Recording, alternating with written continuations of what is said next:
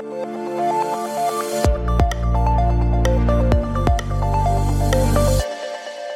métavers est-il un piège Un piège pour la tech française? C'est la question que j'ai envie de poser dans ce petit bonus de monde numérique. Le métavers, on en parle beaucoup, c'est vrai, mais ce n'est pas pour rien. Car si ce n'est pas encore vraiment une réalité tangible, eh bien ça pose quand même déjà de nombreuses questions. Alors, la première, euh, de quoi s'agit-il? Le métavers, méta-univers, qu'est-ce que c'est exactement? C'est un concept encore flou, il faut bien l'avouer. On peut mettre beaucoup de choses dans cette idée de métavers. Si on veut être un peu lyrique, on peut parler de convergence entre le réel et le virtuel. Si on veut être plus terre à terre, eh bien on peut répéter ce qu'on a déjà dit, un métavers, c'est un monde virtuel euh, persistant en réalité virtuelle et même dans le futur en réalité augmentée, avec des casques immersifs ou peut-être bientôt de simples lunettes connectées. Vous pourrez voir au milieu de votre salon vos amis, même s'ils sont à des milliers de kilomètres. Pour Mark Zuckerberg et pour tous ceux qui se lancent dans cette aventure, le métavers, c'est tout simplement l'Internet du futur.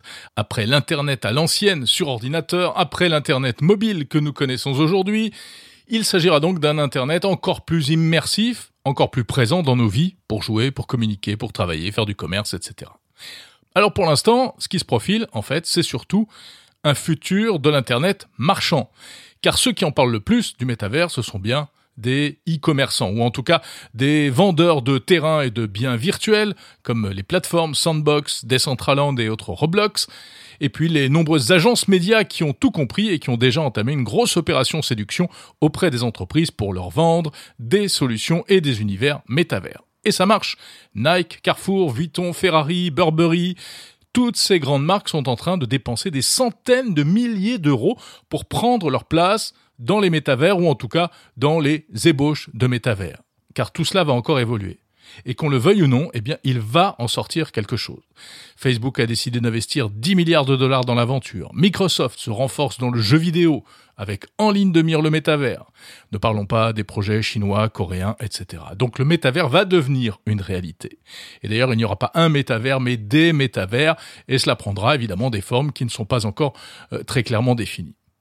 Mais en France, apparemment, eh bien, cela n'enchante pas grand monde. En tout cas, euh, trois Français sur quatre se disent méfiants à l'égard de cette idée de monde virtuel parallèle. En fait, ici en France, on est lucide, on est concret, et on voit surtout visiblement les mauvais côtés prévisibles. L'addiction, le cyberharcèlement et la haine puissance 10, la surconsommation énergétique et le poids environnemental, sans oublier la mainmise annoncée des géants étrangers, surtout américains. Car pour créer des métavers, il va falloir encore plus d'ordinateurs, d'accessoires connectés, de réseaux, de fibres, de 5G, de data centers. Le métavers, c'est l'inverse de la sobriété numérique. Par exemple, la chercheuse Laurence de Villers tire la sonnette d'alarme et on appelle au candidat à la présidentielle pour qu'il se penche sur le sujet. Vous pouvez l'entendre dans le dernier épisode de Monde numérique. Mais le problème, c'est qu'en freinant ainsi des cas de fer, la France risque surtout de se marginaliser à nouveau et de rater cette prochaine révolution technologique.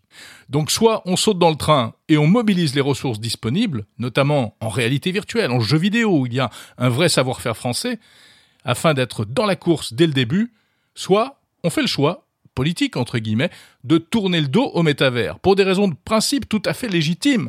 Mais alors on risque de rater le coche pour des décennies. Voilà donc pourquoi le métavers, c'est un véritable piège dont il sera sans doute difficile de sortir.